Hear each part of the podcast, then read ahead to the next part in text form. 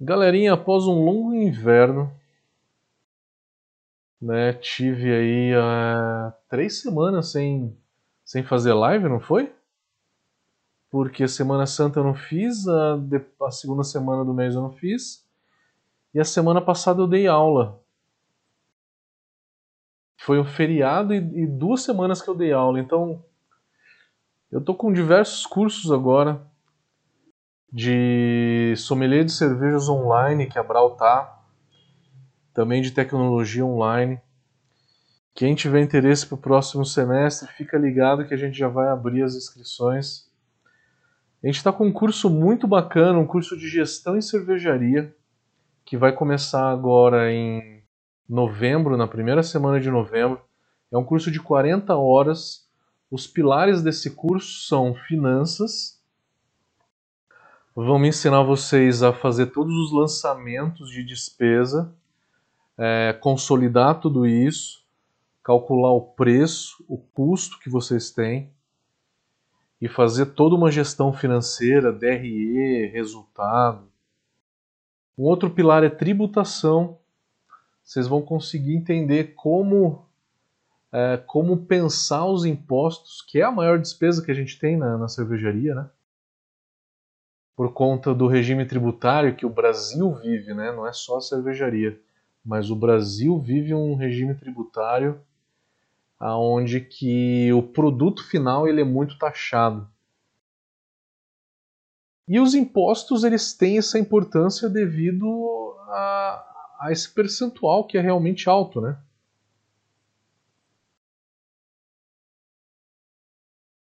Outro pilar vai ser marketing, outro vai ser vendas. Vamos falar de tendências do mercado, vamos falar de eficiência de processo. Então, curso de gestão de cervejaria, tá? Para cervejaria. Tá já aberta a inscrição, são 40 horas de muito conteúdo para vocês. Espero vocês em novembro. Novembro que começa. Vai ser durante a semana à noite.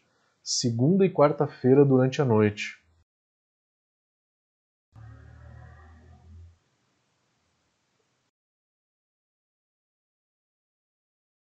O Bravo Academy fez sete anos, então estamos na live de número 113. E eu escolhi no. É, escolhi como tema da live de hoje falar sobre um assunto que muita gente pede, que é sobre priming ou refermentação, refermentação na garrafa. Vamos pensar um pouquinho sobre fermentação na garrafa, vamos entender como é que ela como é que ela acontece, o que que implica e algumas nuances que eu vou falar aqui para vocês que pouca gente comenta. Realmente pouca gente comenta. Vocês já perceberam que cerveja de vocês começa a espumar depois de uns dois, três meses da garrafa? Espumar para fora, se abre a cerveja e aí começa a espumar para fora. Isso chama gushing.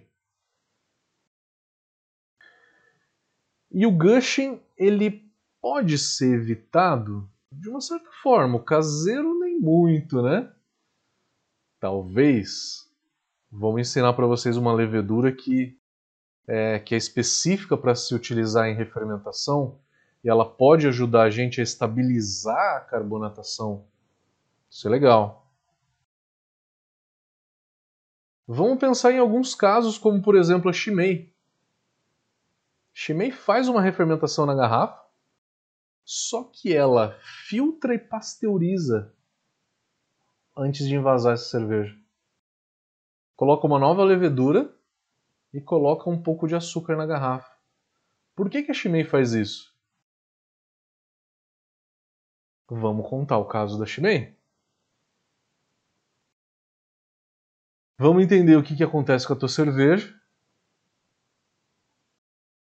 Depois de envasada, vamos entender os benefícios do priming, diferença de carbonatação forçada e priming em termos de sabor Tá? E em termos de envelhecimento da cerveja na garrafa. Qual que envelhece melhor? Priming ou carbonatação forçada? Bom, é isso que a gente espera responder na aula de hoje.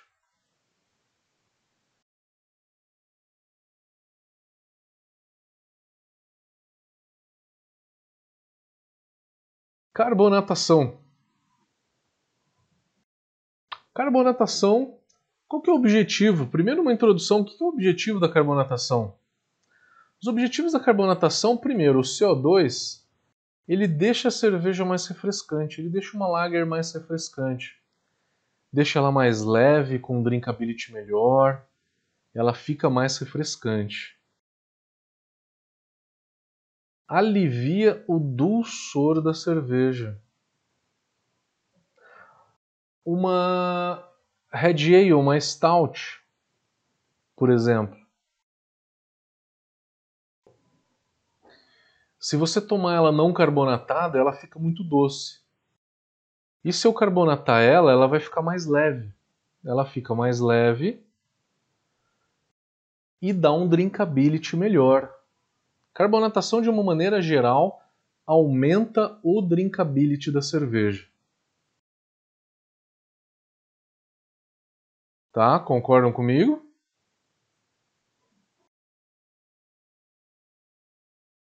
Não só alivia o dulçor, mas alivia o amargor. Alguém aqui já tomou uma IPA antes de carbonatar? Você foi lá, fez a IPA, jogou o lúpulo de amargor, jogou o dry hop, fez ela perfeitinha, né? Perfeitinha. E aí tá lá na maturação, ela tá limpa, tá aromática, tá perfeita, tá bonitinha mas ela está na maturação ainda, ela não está carbonatada. Aí você experimenta ela, você sente ela com um amargor muito pesado. E às vezes o amargor até incomoda um pouco. Depois que o carbonato, a cerveja, nossa, ficou mais leve, aumentou o drinkability, o amargor melhorou. Muda o amargor, alivia o amargor. E o dulçor também.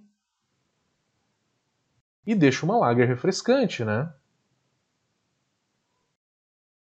Então, o CO2 tem esse objetivo na cerveja. Como em qualquer bebida, na minha opinião, né? É deixar essa cerveja um pouco mais refrescante. O excesso do CO2 gera picância. A mesma picância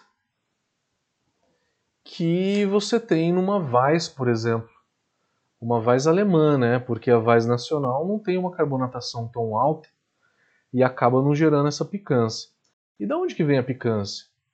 O CO2, é, o líquido carbonatado, né, a cerveja que tem CO2 dissolvido, na hora que entra em contato em qualquer superfície áspera, pode ser uma mangueira, pode ser um copo onde está trincado, uma garrafa trincada, ou a língua, que, que acontece? O CO2 ele aglomera na ponta dessa superfície áspera.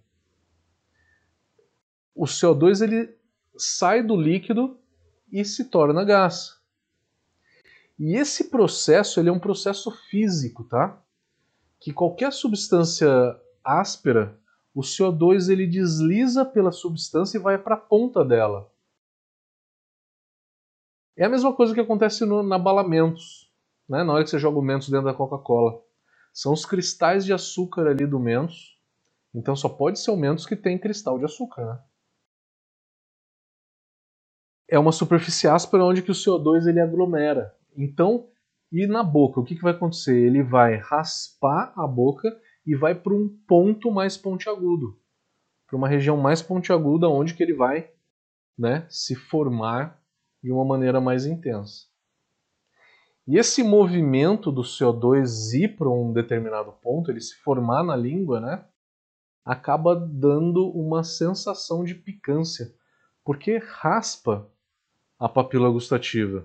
Acaba criando uma raspagem e essa raspagem gera a picância na, na nossa língua, né, uma sensação de picância. Precisa ter uma formação muito grande, porque qualquer cerveja tem formação de CO2 na boca umas mais e outras menos. Uma cerveja menos carbonatada também tem, mas se ela está menos carbonatada, ela tem menos CO2 para formar na boca na hora que você for tomar ela, né?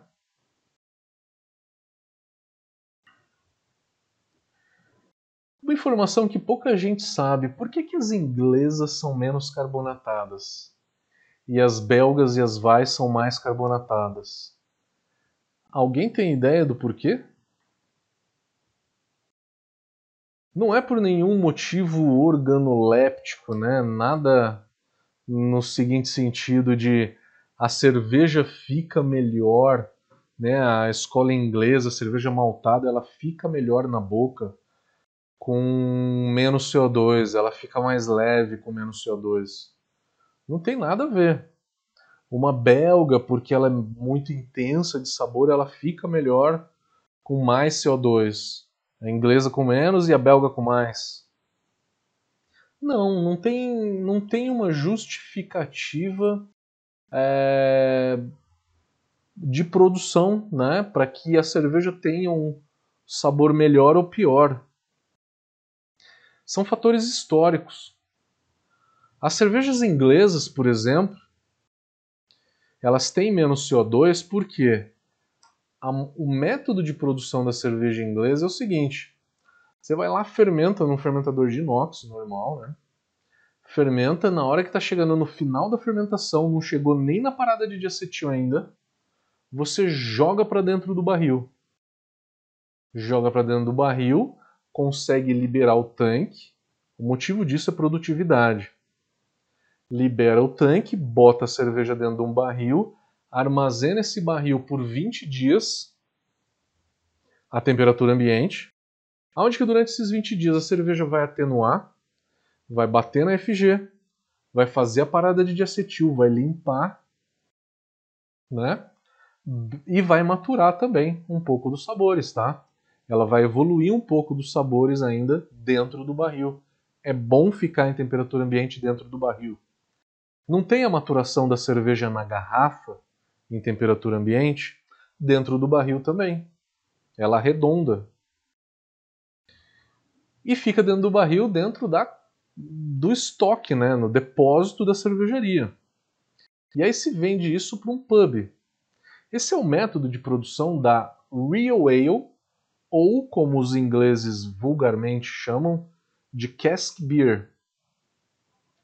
Os ingleses hoje eles chamam muito mais de cask beer do que real ale.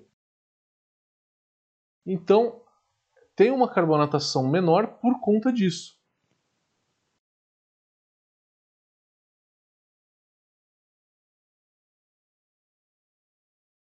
A escola alemã que faz lagers e a escola americana usa sempre uma carbonatação média. A carbonatação média atende qualquer estilo. Na minha opinião, uma carbonatação média ela é ideal para qualquer estilo. No Brasil é o que a gente tem, tá? Toda cervejaria faz uma carbonatação média. É muito raro alguém que carbonata menos ou mais para tentar replicar algum estilo. Porque a inglesa, por exemplo, com menos carbonatação, eu não acho que ela fica melhor. Ela ficaria melhor com uma carbonatação média, uma carbonatação ideal tá? Com baixa carbonatação, não acho que fica legal uma cerveja inglesa. Sinceramente. E por que, que as belgas e as vais têm uma carbonatação maior? Porque historicamente são leveduras que atenuam muito, comem muito açúcar. E se essa levedura come muito açúcar, dentro da garrafa ela vai continuar fermentando. Perdão, perdão. É uma levedura que não flocula muito. As belgas e as vais. Ela não flocula muito, eu não consigo filtrar a cerveja. Porque iria entupir muito fácil. Tá? Qualquer filtro entupiria muito fácil se eu fosse tentar filtrar. Então eu não filtro, eu não retiro a levedura invasa a cerveja. Antigamente não se pasteurizava, né? então historicamente não se pasteurizava. E aí essa levedura dentro da garrafa, ela vai continuar fermentando.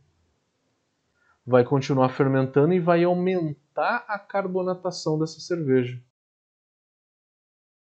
É um motivo de produção, né? Não tem um, um motivo também que o sabor das belgas fica melhor ou da Weiss se for uma carbonatação mais elevada. Não tem. Não tem.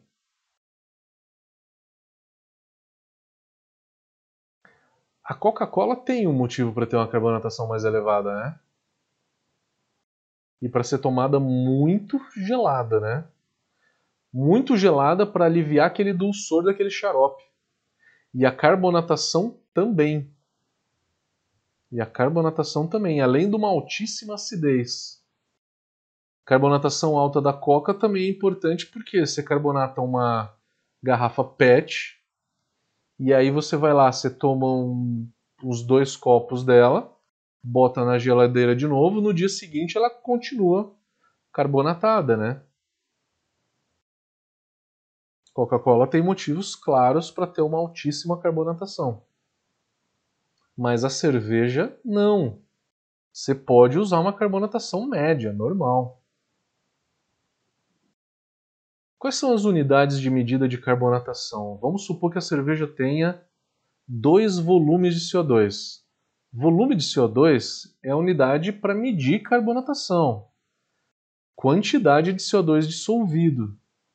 E por que, que chama volume de CO2? Porque se eu tirar o CO2 da cerveja, esse CO2 enche dois copos né, em temperaturas normais de, de condições normais de temperatura e pressão, né? Eu vou encher outros dois copos com esse CO2 que eu consegui tirar. Uma cerveja que tenha 2,5, que é uma carbonatação média, eu encho dois copos e meio com a quantidade de CO2 que eu tiro dele. Três volumes de CO2 eu encho três copos, tá? é quantidade de CO2, mas é medida por volume, tá? Cerveja artesanal mede em gramas por litro. Os métodos de carbonatação são seis métodos que eu consegui listar até hoje. Primeiro que é a carbonatação natural. Spanding é aquela válvula de alívio de pressão. Você fecha a válvula de alívio de pressão e aí você deixa sair o excedente. Essa válvula de alívio de pressão vai, é, ela está em todo o tanque, né? E eu regulo ela a partir de que pressão que eu quero que o CO2 saia, né? Eu seto a válvula para uma determinada pressão e acima daquilo tudo vai sair. Uma carbonatação natural chamada Speise é um negócio que eu digo que é muito romântico, né? Os alemães são meio românticos nessa história toda. É fazer um priming dentro do fermentador. Algumas cervejarias alemães fazem. Eu trabalhei em uma na cidade de Leipzig, que eles faziam isso para Weiss, tá? Fermenta Weiss e aí depois joga um priming, fecha o fermentador a quantidade de mosto que se joga aí é por volta de uns 12% do, do volume que está lá dentro do fermentador. Joga esse novo mosto e aí fecha o fermentador e carbonata a cerveja. Romântico demais, né? Assim como eu acho também a decocção romântica. É muito trabalho para pouco resultado. Carbonatação forçada é aplicar pressão no tanque, pode ser no barril. Né? Posso chacoalhar um barril, posso aplicar uma pressão direto no tanque, aí carbonatar a cerveja dentro do tanque. Isso vale uma live, né? Só para falar disso, que é bem complexo. A gente tem curso, tá, de carbonatação forçada e a gente tem curso de carbonatação sob pressão. Somos os únicos que tem curso de carbonatação sob pressão. Se você é uma grande cervejaria ou uma Coca-Cola da vida, você vai ficar jogando pressão no tanque? Você vai comprar um equipamento chamado carbonatador, que a cerveja ela entra dentro do equipamento, injeta CO2 no líquido, né? E aí você vai medindo né, na saída do, do equipamento o quanto de CO2 que absorveu. Se precisar, você aumenta a injeção de CO2 ou reduz. Né? Então é um aparelho que autorregula a quantidade de CO2. É muito fácil, muito prático e bem assertivo. Né? Só que um equipamento desse custa bastante, né? E ele é indicado só para grandes cervejarias. E refermentação, que é o que a gente vai falar mais no dia de hoje. Tá? Refermentação, ou também chamado de priming, é uma forma que o caseiro faz e os belgas também fazem de uma maneira também um pouco romântica. Mas não é só romantismo nessa história o priming ele tem uma vantagem muito grande que muitas pessoas acabam não pensando a respeito. Na hora que eu faço o prime, eu estou jogando mais açúcar para aquela levedura lá comer. E o oxigênio que tem ali dentro da garrafa, a levedura vai quebrar esse oxigênio para é, poder ganhar energia, né? Na presença de oxigênio, a levedura não produz álcool. A levedura produz CO2 e água. Ela produz água, então. Né? Na hora que ela está quebrando o oxigênio, ela está respirando. Ela produz água. Quando ela está fermentando, ela produz etanol. Produzir álcool ou água tanto faz para uma refermentação, mas consumir o oxigênio é fundamental, não é? Na hora que você guardar essa cerveja, ela vai durar por muito tempo. Não sei se vocês assistiram uma live que eu fiz no começo de agosto. Foi lá na, na cidade de Dona Francisca, com meu amigo Fabrício. A gente abriu uma cerveja guardada, feita com Prime, por quatro anos guardada, tá? guardada na prateleira ali. A cerveja não estava oxidada. Fantástico isso, né? Não tinha traços de oxidação. E aí a gente abriu uma outra com dois anos de idade, estava oxidada, porque tinha sido feito carbonatação forçada. Geralmente a gente usa açúcar de cozinha. Se eu usar outro tipo de açúcar, como uma raimaltose, por exemplo, leve em consideração que a raimaltose ela é 75% fermentável, mais ou menos. Então, se eu uso 4 gramas por litro de açúcar de cozinha e eu vou usar uma raimaltose, eu vou usar 4 dividido por 0,75. Eu vou usar mais de raimaltose, né? Porque ela é menos fermentável. E essa regra vale para qualquer coisa. O mel é 80% fermentável. A rapadura é de 70 a 90, depende da cor dela, quanto de açúcar caramelizado que ela tem. O mosto, posso usar mosto também. A conta é um pouco mais complexa, mas dá para fazer sim, tá?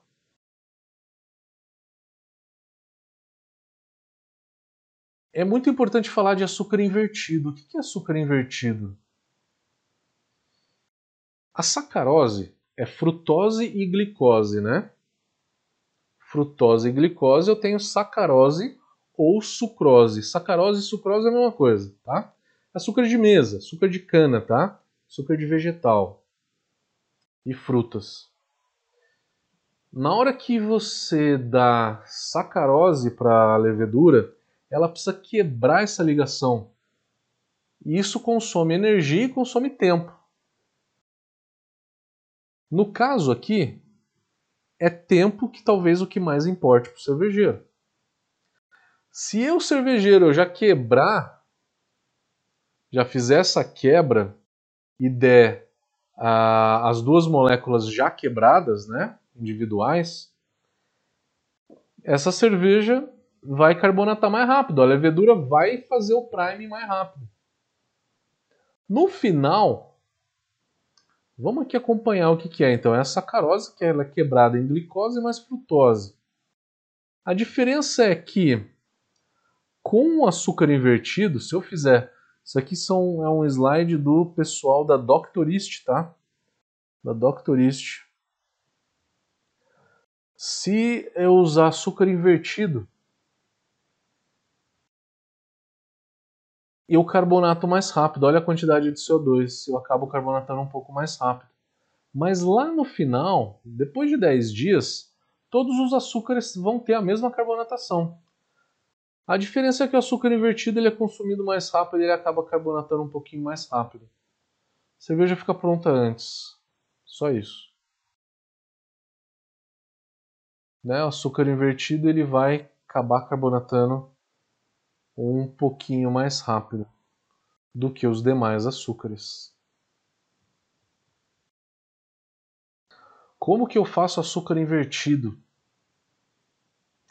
Posso jogar o açúcar em água e levar a temperatura de, de fervura. Ferveu, quebrou. Só que tem um detalhe aí. A temperatura de fervura também vai caramelizar esses açúcares. Seria legal que você abaixasse o pH. Como? Espremendo ali ó, é, um pouco de limão, tá? Algumas gotas de limão Pode ser vinagre, pode ser um ácido lático, um ácido fosfórico. O ideal é que esse pH fique por volta de 5, 5.2. Não é o pH ideal da fervura? Né? Tem alguns vídeos falando do pH ideal. Tem algumas lives, se vocês quiserem depois consultar, fiquem à vontade, tá? Continuando na nossa apresentação. Açúcar invertido, açúcar de milho, indispensável ter levedura. Para ter levedura não posso ter filtrado nem pasteurizado essa cerveja. E o caso Chimay? Se você for lá e for pegar uma garrafa de Chimay, jogar um pouquinho de mosto lá para tentar coletar a levedura, né? Você vai ver que a levedura vai crescer. Você vai coletar a levedura, vai propagar ela. E aí você vai fazer uma cerveja, você vai ver que não vai ficar uma cerveja belga, vai ser uma característica neutra. É uma levedura muito neutra a levedura que está lá para a refermentação da Chimay. Tem muita gente que acha que eles fazem isso que é para você não pegar a, a levedura, né? Para ficar em segredo, né? e ninguém saber qual é a levedura. Não é. Todo mundo sabe qual é a levedura da Chimay. É a White Labs 500, né? Em todas as Chimay, praticamente, né? Na Rouge e na Blue são a White Labs 500, com certeza. É... Por que, que eles fazem isso? Porque é o seguinte, Você fermentou a cerveja, tá? Vamos supor, a fermentação da Chimay, ela aconteceu normal, fermentou, chegou na FG, atenuou.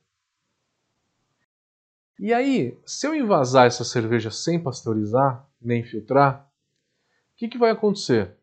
Ela vai ter levedura ali dentro. É isso que acontece com a sua cerveja caseira, tá?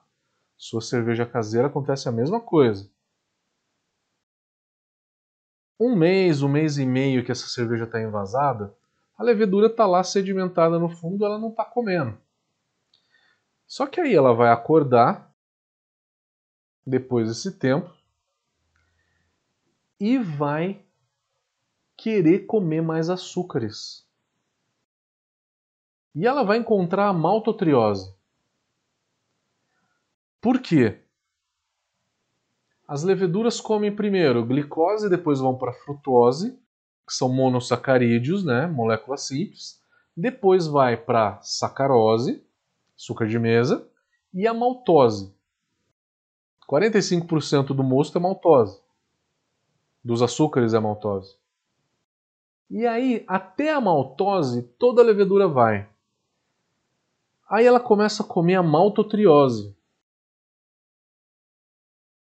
A maltotriose não vai ser completamente digerida.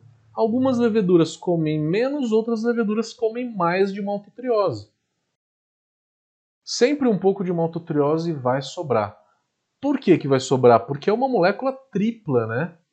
Que a levedura ela precisa de muito mais esforço para quebrar em três glicoses, para daí ela poder gerar energia para ela. Então, ela não vai comer toda a maltotriose, mas na hora que você invasou essa cerveja na garrafa, depois de um tempo a levedura acorda, tá com fome, e ela vai querer quebrar a maltotriose. Vai quebrar essa maltotriose e vai aumentar a carbonatação da cerveja. Então, eu não consigo guardar essa cerveja por muito tempo.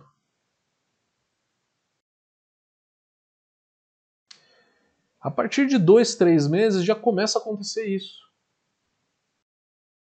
Então a Shimei vai lá e filtra a cerveja. Filtra para tirar toda a levedura. Não só filtra, mas pasteuriza. Que aí mata qualquer contaminante, qualquer resquício de levedura e estabiliza quimicamente a cerveja, tá? A pasteurização ela também dá uma estabilidade química na cerveja porque ela quebra algumas enzimas, tá, que iriam degradar a cerveja depois. Filtrando e pasteurizando, a cerveja fica estável. Mas se eu engarrafar essa cerveja e deixar muito tempo na prateleira, ela vai oxidar. Vai chegar a partir de um ano, ela vai estar tá oxidada, uma chimei. Porque é impossível invasar uma cerveja com uma quantidade muito baixa ao ponto de ela nunca oxidar. Sempre vai ter ali oxigênio suficiente para a cerveja oxidar. É um problema ainda na cerveja, na produção de cerveja, tá? E esse oxigênio ele é absorvido pelo ar durante o invase. Né? Então toda cerveja oxida, é uma questão de tempo apenas. O priming vai ajudar a consumir esse açúcar. E aí a cerveja ela pode ter uma validade de 4 anos. Pô, mas então no invase a Chimay joga mais joga açúcar e joga uma outra levedura. Essa levedura vai comer a maltotriose que a, que a levedura anterior deixou, não vai? Não. É por isso que existem cepas específicas para refermentação. A da Lallemand se chama CBC1. CBC1. A da Fermentes chama F2. São leveduras que não comem nada de maltotriose. Vai comer apenas a sacarose que você jogou. Então, com isso, a carbonatação vai estabilizar. Olha que sacada genial. Tem por que filtrar, tem o porquê pasteurizar e tem o porquê fazer o priming. Tudo isso ajuda essa cerveja a ter 4 anos de validade. Coisa que a maioria não passa de 6, 8 meses, né? Olha como o Prime é interessante. Quanto que eu uso de Prime? Uma carbonatação baixa, 2 gramas e meia, 3 gramas por litro. De açúcar de cozinha, uma média, por volta de 4, no máximo 5. De 6 a 8 é uma alta carbonatação, tá? E aqui a gente faz uma referência às cervejas comerciais, as mais carbonatadas, por exemplo. São as belgas, que é de 6 a 8 gramas por litro.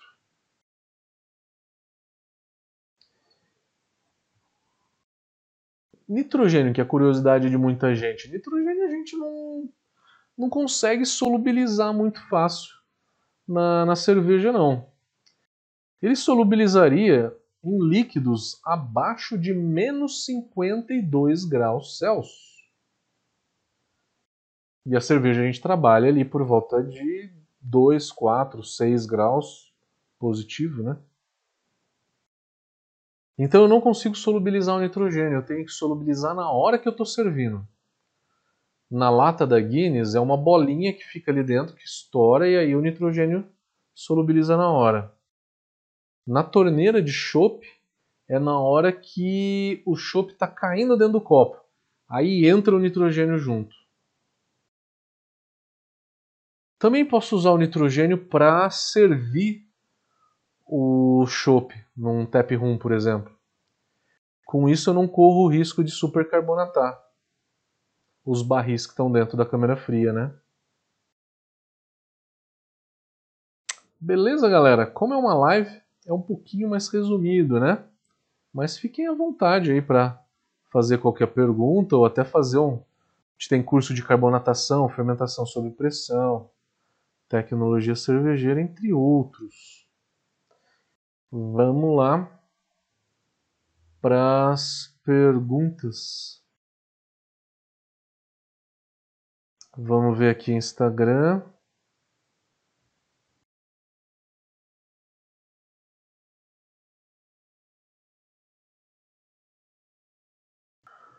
Perguntas do Instagram. Não estou vendo muita pergunta, é isso?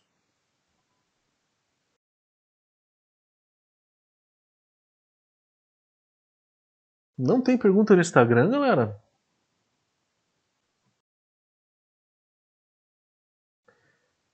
YouTube. Roberto Baggio, quanto tempo, meu querido? Há pessoas tão assíduas como você que eu tenho que pedir desculpa por ter ficado três semanas longe, longe das lives. Perdão, meu amigo.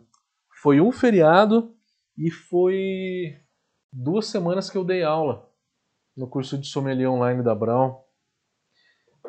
Né? Roberto Baggio, José Roberto Saraiva também está sempre por aí. Guilherme Vargas também está por aí. Thiago Henrique, tudo bem? Luiz Paton, como é que tá, meu querido? Beleza? Uma pergunta do Thiago Henrique. Ele falou que fez uma leva com refermentação sem priming. somente com açúcar residual. Que interessante. Ele falou que demorou um pouco mais, mas saiu, que a carbonatação deu. Esse demorar um pouco mais, quanto tempo, Thiago? Eu fiquei curioso agora. Será que foi por volta de um ou dois meses, que é para que é para dar o tempo da levedura é, comer a maltotriose que sobrou ali?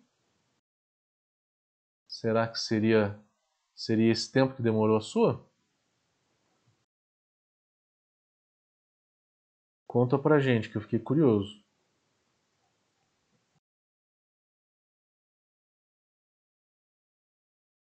Próximas perguntas aqui. Vamos lá. Ah, o Thiago também perguntou qual o melhor método. Para não ter que fazer priming para não ter que fazer priming, você tem que calcular a quantidade de açúcar residual. Cara, é uma conta um pouquinho complicada, cara. Você tem que ver a cerveja, é... você tem que ver a, a FG da cerveja e o quanto que a levedura atenua. Calcular, por exemplo, se a, F... se a FG sempre é 1010, e aí, se você parar em 1014, né, envasar ela com 1014, é, para cair de 1014 para 1010, quanto que tem de açúcar ali?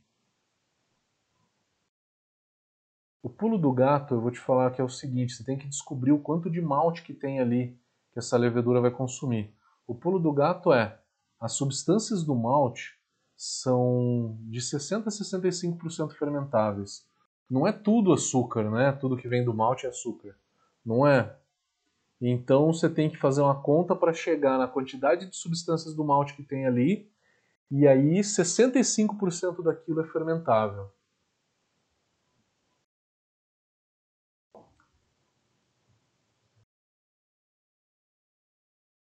Esse, essa é a forma, Thiago, para fazer a conta. O Anderson Brás está falando que as minhas cervejas belgas sempre demoram muito para carbonatar no prime, principalmente formar espuma. Acostumei a fazer menos cold, menos cold, né, acho que é maturação a frio, fazer com uma temperatura mais alta. É, o Anderson, o que acontece é o seguinte: quando você fermentou e aí você vai maturar, se você fizer uma maturação a 10, 12 graus, a levedura ale não funciona. Só vai funcionar acima de 16, né? Então fazer ela a 10, 12 ou fazer a zero, a levedura não vai funcionar da mesma forma. Se você fizer a 20, que vai acontecer? A maioria das leveduras vai ter comido uma quantidade razoável de açúcar e já vai ter floculado. Não importa a temperatura da cerveja, tá? A maioria das leveduras flocula na hora que ela come uma quantidade X de açúcar. Comeu uma quantidade X, está satisfeito. É que nem qualquer ser vivo, né? Está satisfeito, vai dormir. Para de comer. E ela só vai acordar daqui a uns 30 dias para comer de novo, tá? Então, o lance de estabilizar, uma forma de estabilizar a carbonatação é o seguinte: carbonata ela com uma quantidade que fique boa em 7, 10 dias fique boa. E aí carbonatou, tá boa, bota na geladeira. Se você tiver espaço, né? E aí você interrompe a atividade celular, que aí a carbonatação não aumenta, né? Ela simplesmente não vai aumentar. É isso mesmo, Anderson? Será que eu entendi bem a sua pergunta? Qualquer coisa escreve de novo aqui. Felipe Nasser está falando que esse processo então não é feito pasteurizando a cerveja envasada é pasteurizada em linha. Na Europa, a pasteurização é pasteurização do líquido, né? Que se chama flash pasteurization. No Brasil, como o risco de contaminação é maior durante o invase, por conta da microbiota no Brasil, clima quente, você tem uma quantidade maior de contaminante no ar, tá? Você tem que, você tem que pasteurizar a embalagem fechada no Brasil, tá?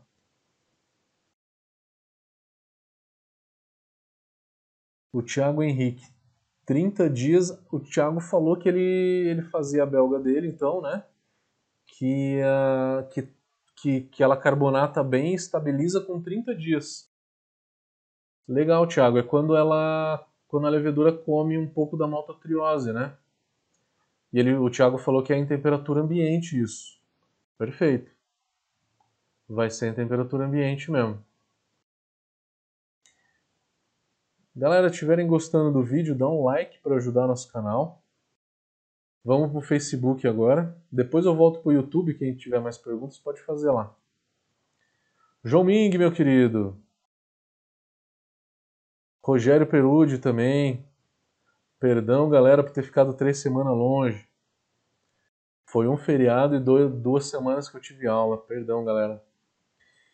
É, o Rogério perguntou qual o prime ideal para uma saison.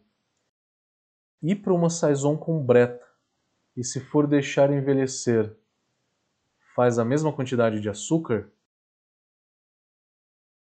É, Rogério, excelente pergunta sua, cara. Você conhece aquela cerveja Orval? Conhece, né? Você fez o curso de sommelier da Brau né? Você tomou a cerveja Orval. É, a Orval, o que, que é? Você joga Brettanomyces, quem nunca tomou, durante o invase. É durante o invase que joga Brettanomyces. A Brettanomyces ela é mais atenuante do que a levedura. Ela atenua de 82% a 84%. dependendo da cepa de Brettanomyces, tá? E tem um outro fator.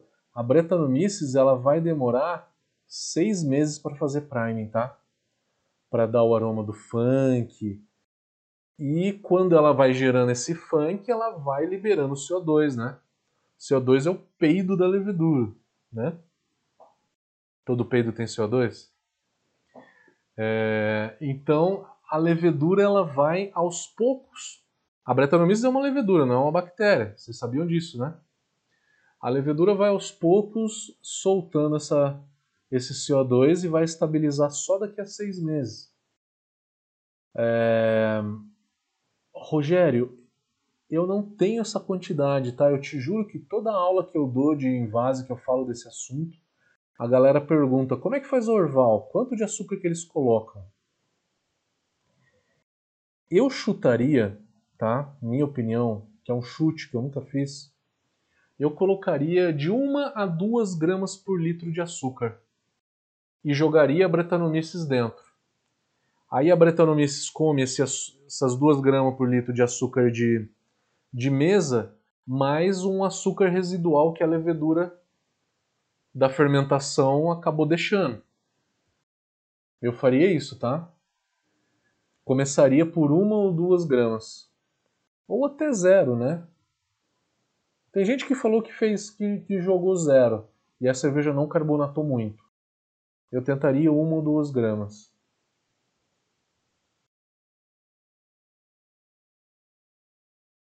Beleza. YouTube. Felipe Nasser. Você sabe como adicionam o açúcar do Prime nas micro cervejarias? É na hora do invase? Se fazem isso por aqui? Se é no tanque? E se for no tanque, como garantir a homogeneização? É, Felipe, isso é uma prática muito belga, tá? Das micro cervejarias belgas não das nacionais, nem das americanas, nem não é alemã também, e também não é inglesa. São bem os belgas mesmo que fazem isso. Por conta que essas cervejas belgas elas ficam muito tempo para serem consumidas, né? Elas demoram muito, o ciclo de vida dela, né, da produção até, o, até a pessoa tomar, ela é muito longa. E fazer o, a refermentação nessas cervejas acaba ajudando muito ela, né? acaba ajudando muito a eliminar o oxigênio e evitar com que ela se oxide muito fácil. Aqui no Brasil tem um efeito um efeito cagaço, né? O cagaço é o que impede a gente de, de fazer uma pasteurização flash, por exemplo, que é pasteurizar o líquido. É o que impede a gente de fazer uma filtração estéreo e não pasteurizar a cerveja. Isso é uma outra coisa que não se faz aqui, mas se faz na Alemanha, se faz nos Estados Unidos. Tá? Faz uma filtração estéreo para tirar bactérias e leveduras, e aí não se pasteuriza. Com isso você mantém muito mais o frescor de uma IPA, né? Na Califórnia eles fazem isso. A Malager na Alemanha também é dessa forma. Então você tem muito efeito cagaço, tá? É, mas eu não acho que tem grandes riscos, não é colocar açúcar e água em temperatura de fervura para esterilizar, tá? E aí você pode levar isso para um barril, né? E aí coloca esse barril, engata o barril no tanque, perdão, engata o barril no tanque, pressuriza esse barril e manda todo esse açúcar com água para dentro do tanque. Na hora que você fez isso, você faz pela válvula de cima, né? E aí isso entra já de uma forma de turbulência. Cuidado para não ficar borbulhando CO2 dentro do tanque, tá? Na hora que você ouviu o barulho que acabou o líquido e começou a entrar CO2, fecha o tanque. Fecha o tanque que é para não borbulhar, não ressuspender o sedimento todo que você fez, que você já tem ali no, no fermentador. Então, joga dentro do barril, esteriliza e manda para dentro. Na hora que você mandou, já esterilizou. Eu faria isso no dia do invase. Tá? Eu faria isso no dia do invase. Na hora que você jogou, você já meio que homogeneizou, tá? Você fazendo dessa forma. Eu não jogaria pelo, pelo spray ball nunca, tá? Porque você jogou pelo spray ball, ele fica ali em cima. Fica só na parte de cima. Eu jogaria pela válvula de invase para criar essa turbulência. Ele homogeneiza, tá? Se quiser fazer isso num dia antes do invase, você tem uma homogeneização de um dia para o outro. Por quê? Porque você tem o frio na camisa da, do fermentador, né? É, mesmo na maturação, você tem o frio que faz uma é, que faz um movimento, né? Dentro do fermentador e homogeniza bem. É esse mesmo movimento que homogeniza o aroma do dry hop, né? O Anderson Brás está perguntando: minha dúvida é se a maturação a frio deixa a levedura lenta e o priming demora mais.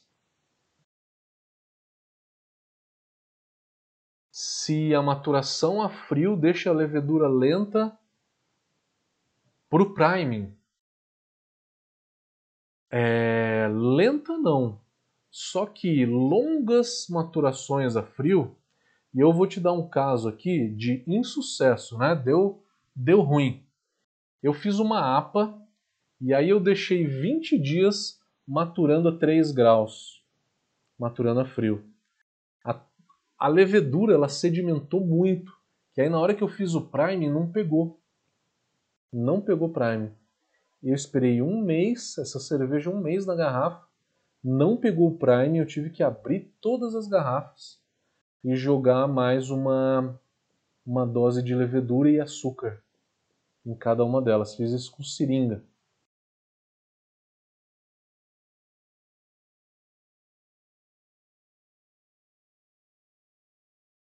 O Anderson falou que ele, que ele fazia maturação a 4 graus, ele fazia zero e depois subiu para 4 graus. E que a 4 graus o prime ficou melhor não tem motivo aparente. Você tem que analisar diversas coisas e os principais fatores é qual que é essa levedura? É uma levedura que não flocula fácil? É uma levedura de baixa floculação? Se é de baixa floculação, você não vai ter problema nunca. Mas se é uma levedura de média floculação como o S05, aí o tempo é importante.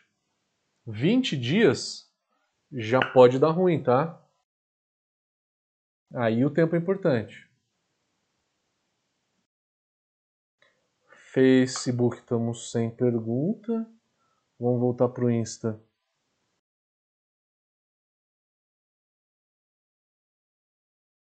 No Insta, o Matheus está fazendo uma pergunta. Fazer uma pergunta fora do assunto. Vou fazer uma German Pills. Qual a rampa ideal de mostura? Eu faria 6272. 62 40 minutos, 72 por 20 minutos, e aí subo para o mash out. Arriaria o malte em 62, tá? A, as cervejarias comerciais começam em 52, que é para quebrar a proteína e deixar a cerveja menos turva. O instrutor Signor está perguntando: uma cerveja que está envelhecendo na garrafa em temperatura de geladeira, a levedura também vai consumir a maltotriose? Ou este fenômeno aconteceria só em temperatura ambiente?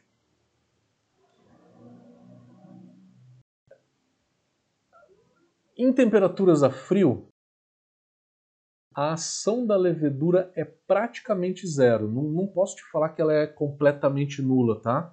Mas ela é praticamente zero que não é o suficiente para aumentar a carbonatação em 20, 30 dias, tá? É muito, muito, muito lento. Então, na geladeira, vai estabilizar a carbonatação porque você não vai ter mais consumo de, de, de açúcares, tá? Dá para se considerar. Agora, se você deixar seis meses na geladeira, você vai ter um consumo de açúcares. Sem dúvida.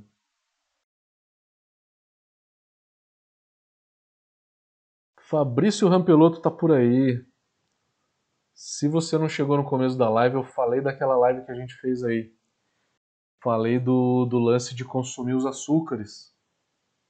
Né? No começo de agosto eu falei para vocês aqui que eu fiz uma live lá cervejaria do Fabrício, e que a gente abriu uma, uma cerveja, uma porta envelhecida, é, feito Prime. E a cerveja tinha 4 anos de prateleira e não estava nada oxidada. O Fabrício não me deixa mentir, ele está aqui no Instagram.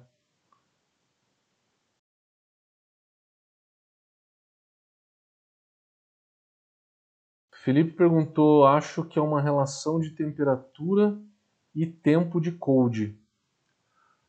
Temperatura mais baixa sedimenta mais levedura, tá? Mas de 4 para 0, talvez a diferença seja a mesma. É... Tempo de cold é mais importante. Se você deixar 7 dias é uma coisa. Se você deixar 14 dias é o dobro, né? Você tem muito mais sedimentação. E o tipo da levedura? S04 é de alta floculação. Então não pode deixar muito tempo de maturação a frio. E uma levedura de Weiss, uma WB06, não importa se você deixar um mês a frio, né? vai carbonatar da mesma forma. Então depende de todos esses fatores que a gente falou.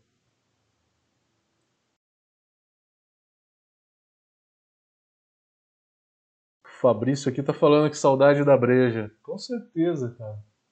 Se tivesse outra, a gente ia tomar, pelo amor de Deus.